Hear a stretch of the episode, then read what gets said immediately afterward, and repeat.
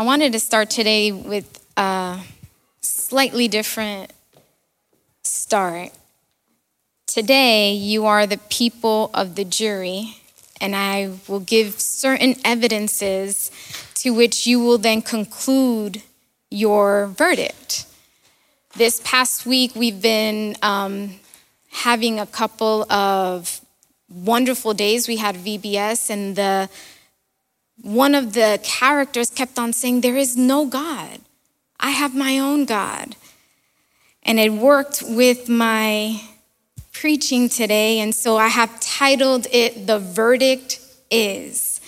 And so, as many of us know, we've heard that saying that in weaknesses there is strength. And how many consider themselves strong? I mean, I would say I'm somewhat strong. My husband might be stronger. But it would be kind of like embarrassing or like, I don't know, something weird to actually say what our weaknesses are, right? It wouldn't be, it would be mean, I, I, would, I would say. Because if I share my weaknesses, that means that my family, my neighbors, my coworkers, my fellow classmates, even other people here in church, they can and will talk about me because I have exposed my weaknesses. Once I share my weaknesses, I become like this target. I become actually like that person that is alone. I'll feel even more alone because I'm going to be signaled at, I'm going to be a target.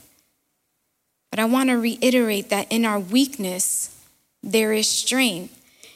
And even though this might sound confusing to some of you right now, let me state my case and then you will come to your own verdict. Now, I want to ask do you know what a cloud is? And if I were to ask a child at this moment, what would be the definition of a cloud? What do you think my response would be? I believe actually right now that the popular response would be oh, it's that place in which stores my data, my photos, and I got to keep on buying an extended amount of storage in order to keep my, my cloud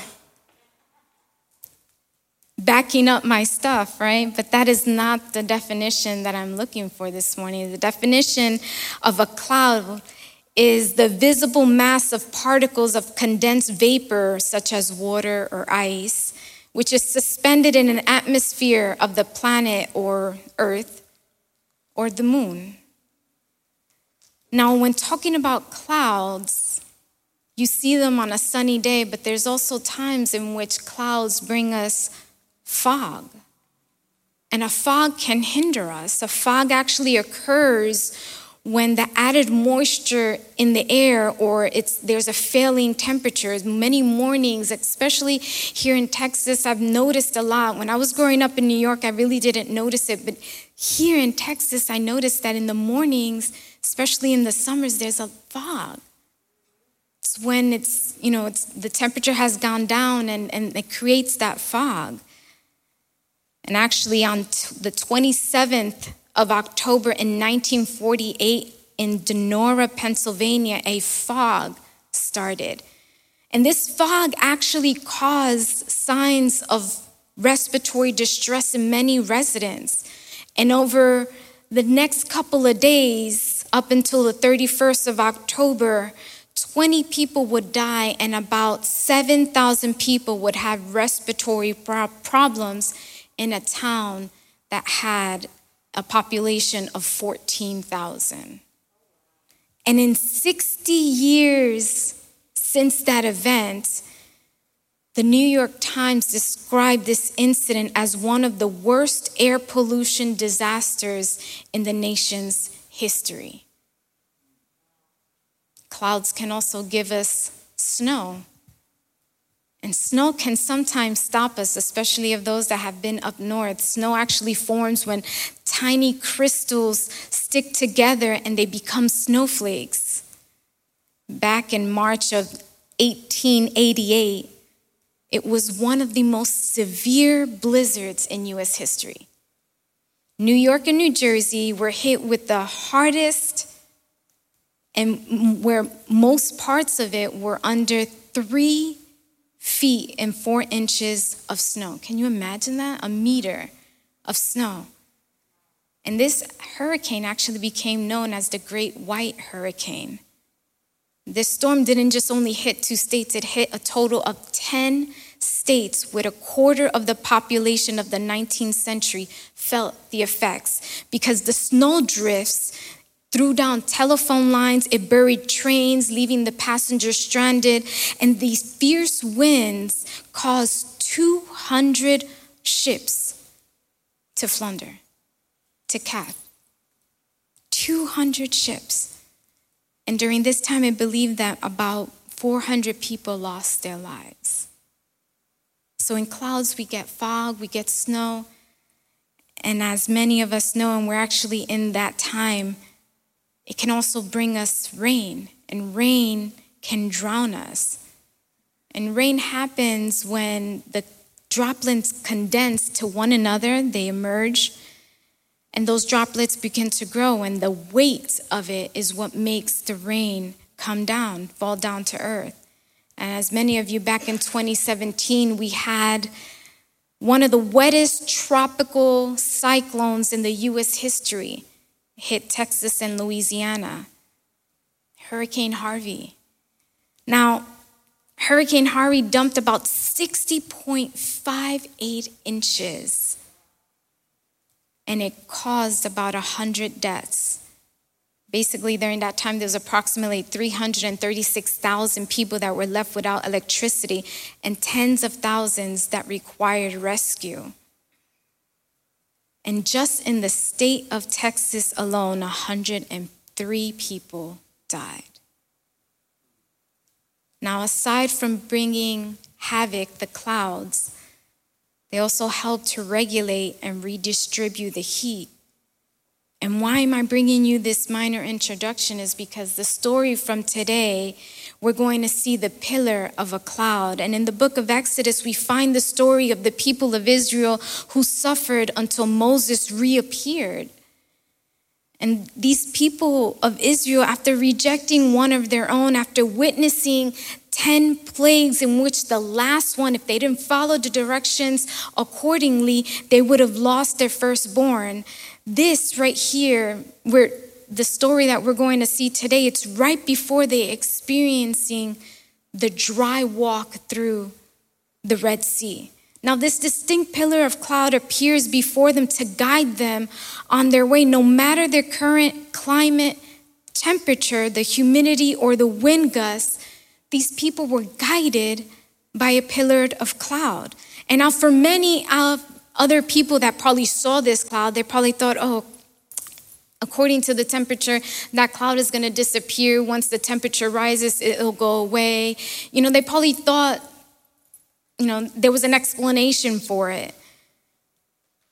But for the people of Israel, this pillar of cloud was their salvation. And I want to ask you to stand quickly. Let's open up our Bibles to the book of Exodus. We're going to be looking at chapter 13, verses 20 through 22. I'm going to be reading from the New International Version. And I want to ask you, once you have it, if you can say an amen. Amen. Exodus chapter 13, verses 20 through 22.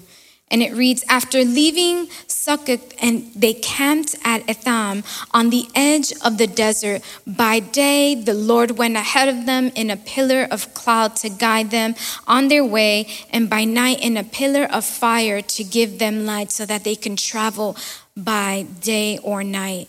Last verse 22 says, Neither the pillar of cloud by day nor the pillar of fire by night left its place in front of the people. Let's pray.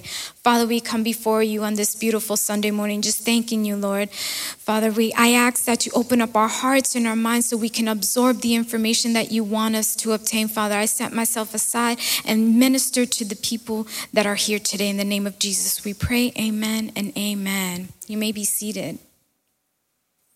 So today I'm going to give you seven evidences in which you can conclude and bring up your own verdict. So, people of the jury, the first evidence I want to present to you is the evidence of their guide.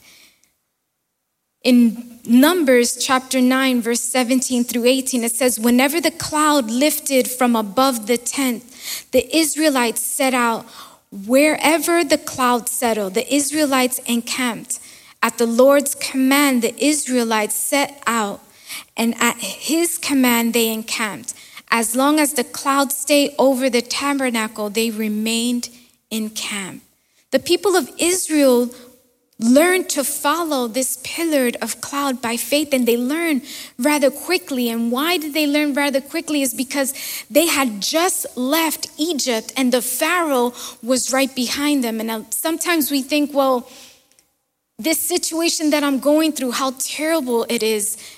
Church, maybe that situation that you're going through is actually what God is using you to push you to get closer to His presence. So God had to use the Pharaoh behind the people of Israel to push them so they can reach the promised land. So it wasn't only their guide, He was also using them as pushing them a bit to get to where they needed to go. Now I want to ask, what guide are you following? What are what is uh, what are you following? What is in your vision? What is in your sight that you are like, no, I'm going to go to the right or I'm going to go to the left? What guide are you following? Are we somewhat like a feather that once a feather goes up in the air, it's just guided by the wind? Or are we trying to seek the guidance of the one true God? Instead of a GPS, are we allowing the GBS, God's beacon services? You know, He has one of the best directions. He knows the best and the correct shortcuts. For those of you that like to drive and take those shortcuts that are unknown, He has the best shortcuts. He knows where that road will end. See, many times we switch our focus, which we can sometimes lead us astray, and it can misdirect us because we're going by our own merits, by our own thoughts and stuff. But I want to tell you that today is the day in which we need to refocus on the one true guide, which is the Lord. Amen. Now, the second evidence I want to present to you is the evidence of fellowship. And when I talk about fellowship, I'm not talking about the one in which graduate students take or PhDs. That's not the particular fellowship that I'm talking about. This fellowship that they had, it was to obtain a network, to obtain better opportunities. See, the presence of the pillar of the cloud allowed the people of Israel to pursue a shared interest. That fellowship made them stronger together. That fellowship provided encouragement between one another. That fellowship reminded them that they weren't alone. That fellowship helped them grow as well. There was this illustration which is titled Tuned to Christ, and it's in, written by A.W. Tozer in his book, The Pursuit of God, and he wrote the following has it ever occurred to you that 100 pianos all tuned to the same fork are automatically tuned to each other? They are, are one in accord by being tuned not to each other, but to another standard to which each one must individually bow. So 100 worshipers meeting together, each one looking away to Christ are in heart nearer to each other than they could possibly be, where they become unity or united, conscious, and turn their eyes away from God to strive for a closer fellowship. Who are we tuning ourselves to? Who are we looking to find the, de- the details in it? Are we looking to our neighbor? Are we looking to what's around us? Are we looking to social media, to the TV? are we trying to tune ourselves to the one and the best tune, which is Christ? See, Jesus Christ, our Savior, gives us a great promise in the book of Matthew, chapter 28, verse 20, and it tells us, And teaching them to obey everything I had commanded you, and surely I am with you always to the very end of age. See, He's not just going to be with us just for this little bit of time, just to pass it over, just to get through to the other side. No, the Lord Jesus will be with us to the very end until the last day. He's going to be there until that time comes. He longs to fellowship with us. Since the beginning, since the Garden of Eden, He wanted to share that time with us. And thirdly, the evidence I want to present to you is the evidence of provision. When speaking of provision, it's about feeding, supplying, it's restocking, refueling. And under this cloud, the people of Israel ate manna for 40 years. If we go according to the book of Exodus, chapter 16, verse 35, they ate it up every day until they were at the border of Canaan. Every day. Can you imagine that? Being supplied with food every day in the desert for 40 days, for, excuse me, for 40 years. For 40 years. Now, they had manna, okay, but they couldn't live on that. So you must be thinking about water. Well, what happened with the water? And I want to ask, how can you even find water in the desert? Like, how is that even possible? The desert is desert, it's dry. And it's not so much the issue of water itself, but how can you find enough water so two to three million people, that's including women and children, can drink? You can probably find some water to satisfy maybe one or two people, but enough for two or three million people to drink? Where are you going to find that? So, what happens is, is that Moses gets the instruction from God to throw a rock into a bitter water, and that allowed them to have drinkable water. And then they got up and they moved again, and then they needed water. So, what happened is that God tells Moses to strike a rock, and when he strikes the rock, water comes out from a rock. Have you ever broken a rock? You know, when you break a rock, is there water? No. These are things, these are evidences, these are what happened to the people of Israel that showed them that God was with them in the desert. They got food and water. What else could they have asked for? In Christ Jesus, all the promises of God are found. If we go to 1 Peter chapter 5, verse 7, it tells us, cast all your anxiety on him because he cares for you.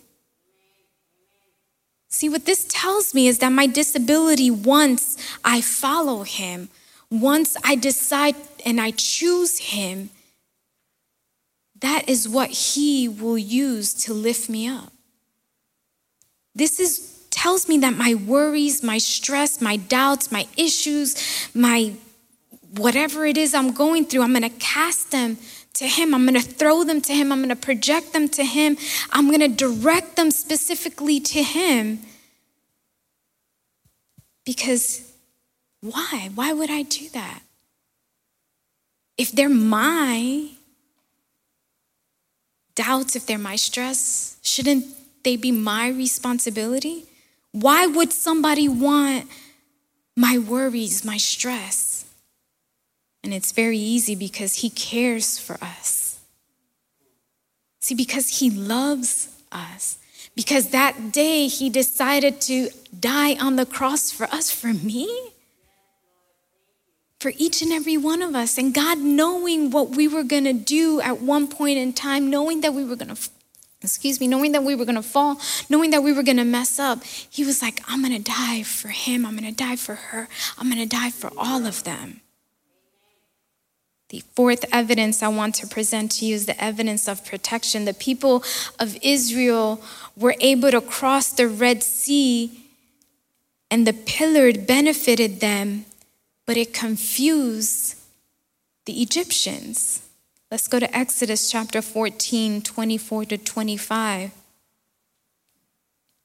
It says, During the last watch of the night, the Lord looked down from the pillar of fire and cloud at the Egyptian army and threw it into confusion.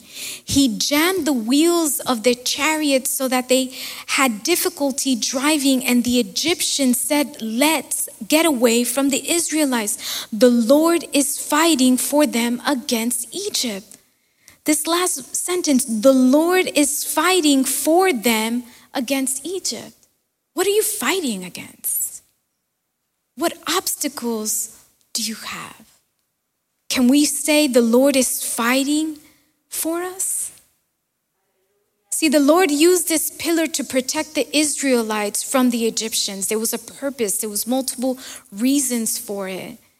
And as many know, the Israelites had been enslaved for about 80 to 100 years before this. But this wasn't the case right now. They weren't enslaved. They were actually on their way out. They were going towards the promised land. They had their freedom.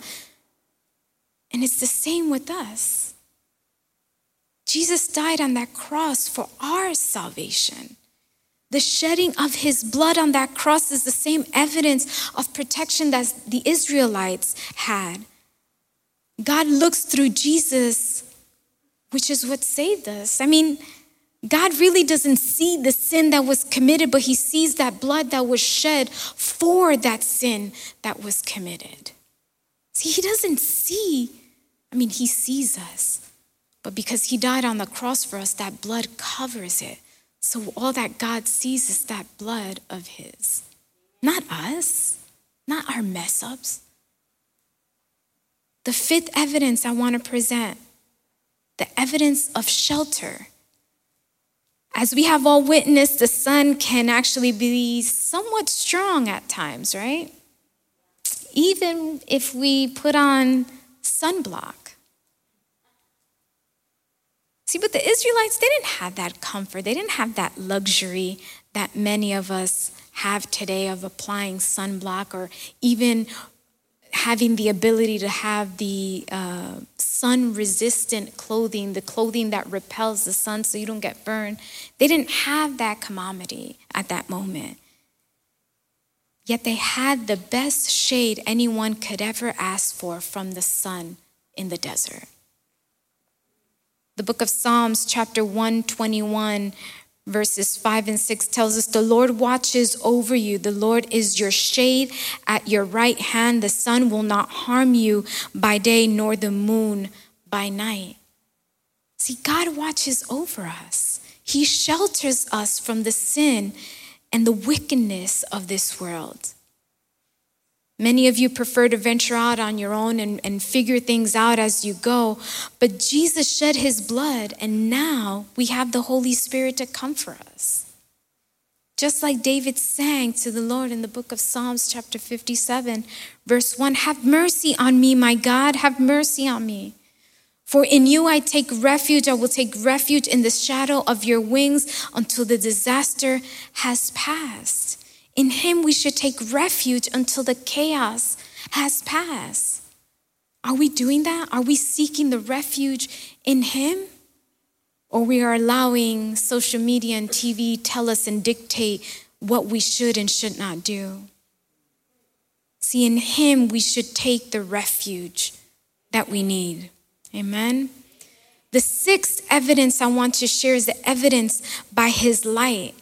And the pillar in which guided the Israelites had a dual purpose. This was a pillar of cloud in the, in the morning or the daytime, and then a pillar of fire at night. Now, the center of this pillar, which was a fire, it allowed the Israelites, in addition to be guided at night, but it also allowed them to not be the next meal to the wildlife in the desert. You had to remember during that time in, in, in, in that area, there were wild boars, there were mongooses, there was aardwolves, and there was desert lynx, which would come out at night and feed. So if there wasn't something to protect them, they would be the food to these animals. In addition, this pillar of fire would actually help the dropping temperatures in the desert. In the desert, if we were to go out there and we go at night because it is so hot during the day and there are no trees, when you try to tent or camp out, the temperatures go way down to which you need a jacket or you need something to protect you from the cold.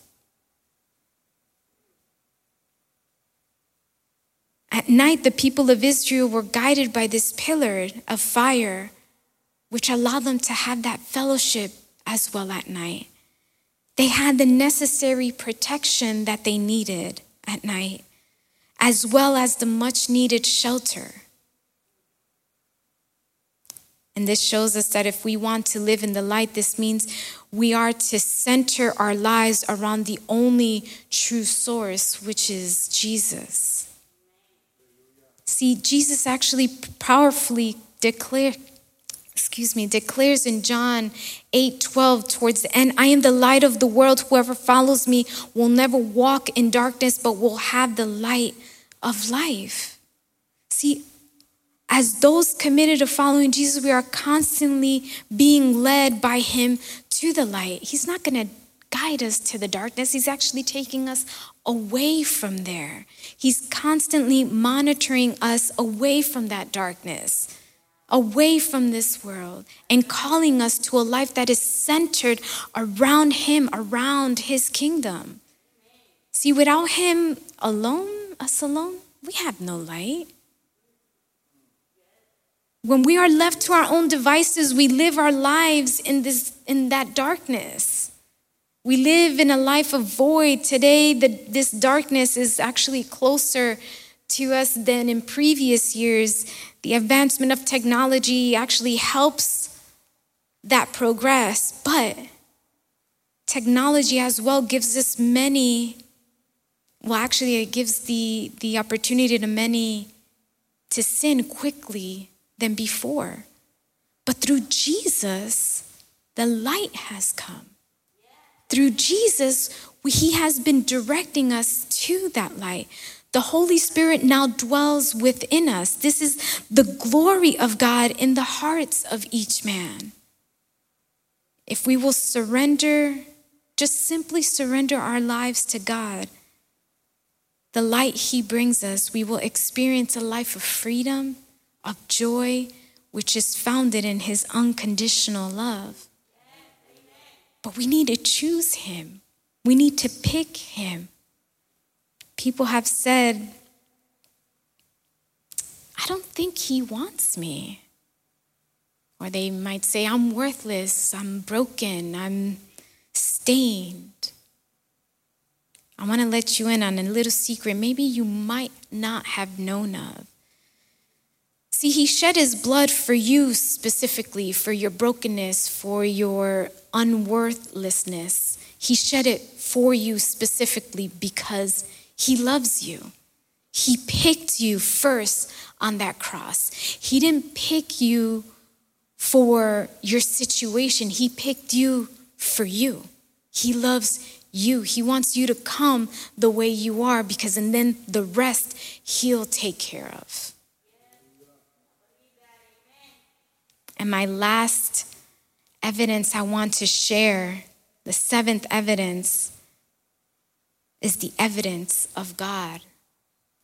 See, the Israelites, they weren't perfect people. If we remember, they rejected their leader. They weren't the perfect. These people, at one point in time, they messed up. During the time in the desert, they actually wished that they were back in Egypt. These people were getting food, water, shelter, they were getting protection, they weren't enslaved, and they wanted to go back. They actually longed to eat the scraps of food from Egypt. These people actually longed to get the security that they had in Egypt. These people in the desert wanted to go back to what was known to them. They wanted the known life of a slave instead of the freedom of starting over. With everything that they had witnessed, they, they had a visual presence. They still wanted to go back. This shows that they needed a constant reminder of God. And in the book of Psalms 46 5, we have a promise. It says, God is within her. She will not fall. God will help her at break of day. Here we have a promise. We will not fall because He will be with us. God will help us at the start of each day. And I want to start closing. As you all know, we're during the times of the Olympic Games.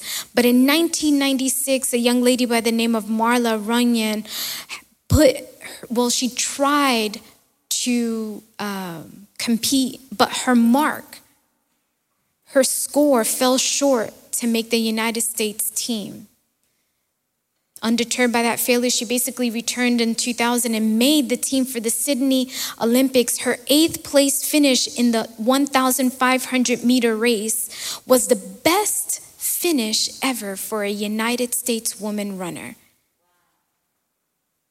Now, the thing that makes her accomplishments even more remarkable is that this young lady is actually legally blind.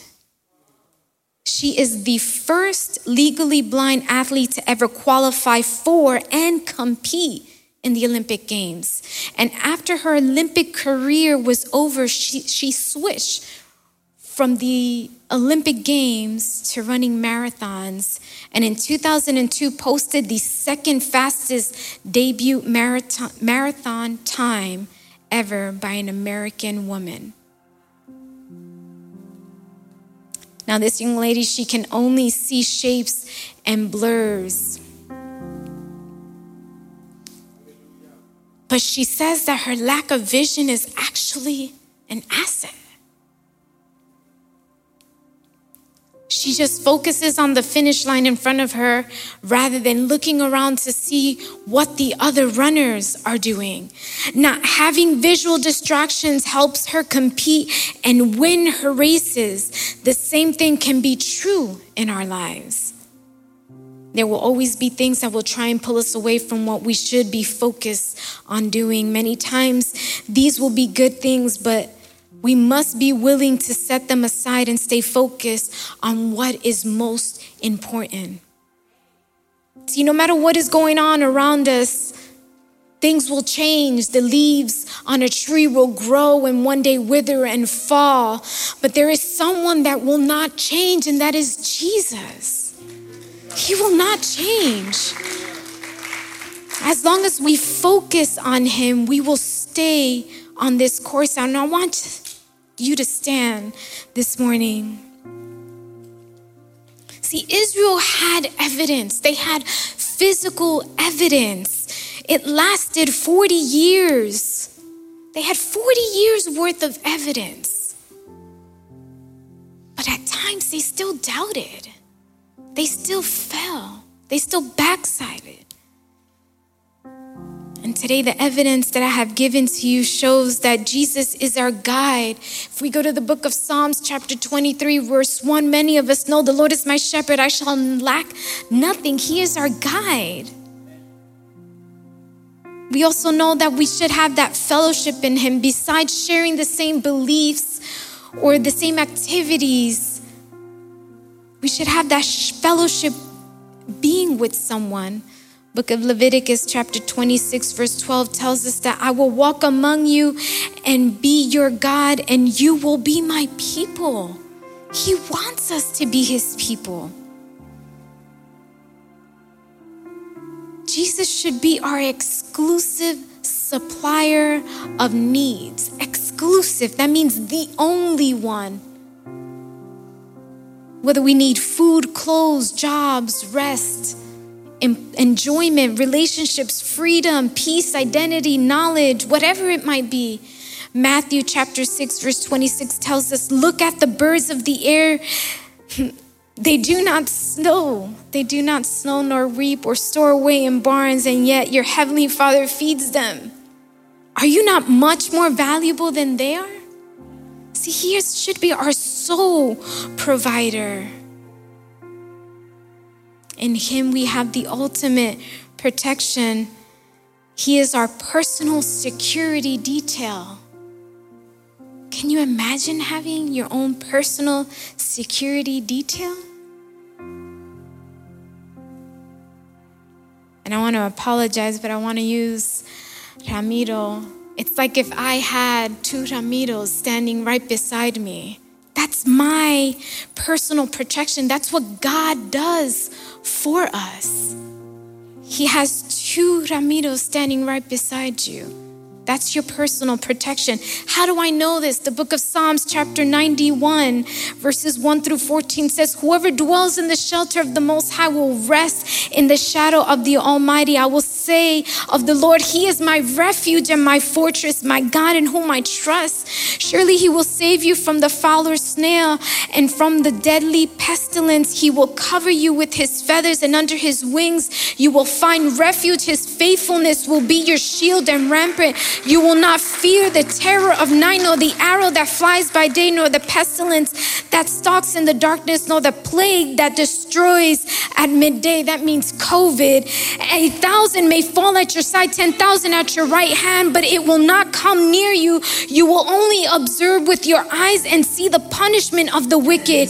If you say, The Lord is my refuge, and you make the most high your dwelling, no harm will overtake you, no disaster will come near your tent tent. That means your home and your family. For he will command your angel, his angels concerning you to guard you in all your ways. They will lift you up in their hands so that you will not strike your foot against a stone. You will tread on the lion and the cobra. You will trample the great lion and the serpent because he loves me, says the Lord. I will rescue him. I will protect him for he acknowledges my name. He will protect you, for He acknowledges my name. Hmm.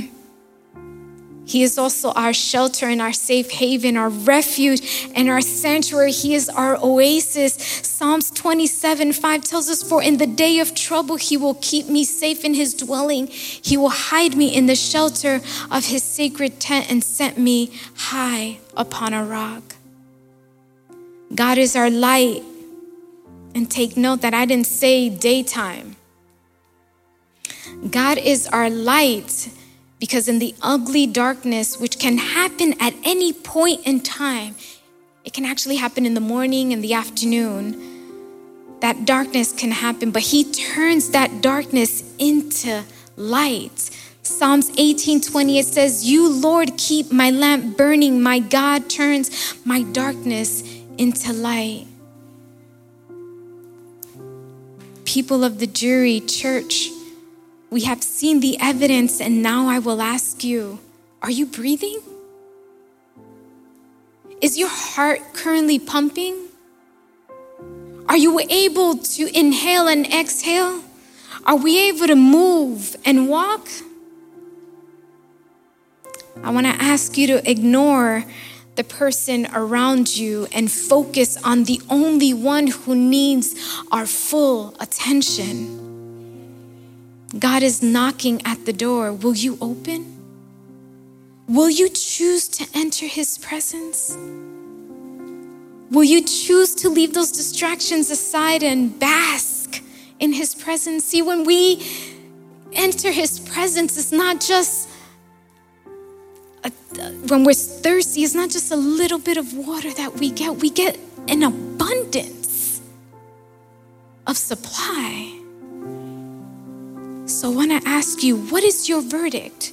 With the evidence that has been brought before you, what can you conclude? While the music is playing, why don't you close your eyes and lift your hands? What is your verdict? Are you allowing Him to be your shelter? Are you wanting to fellowship with Him? Are you allowing Him to be your provision? Are you just basking in His presence? We have seen the evidence. What is your verdict?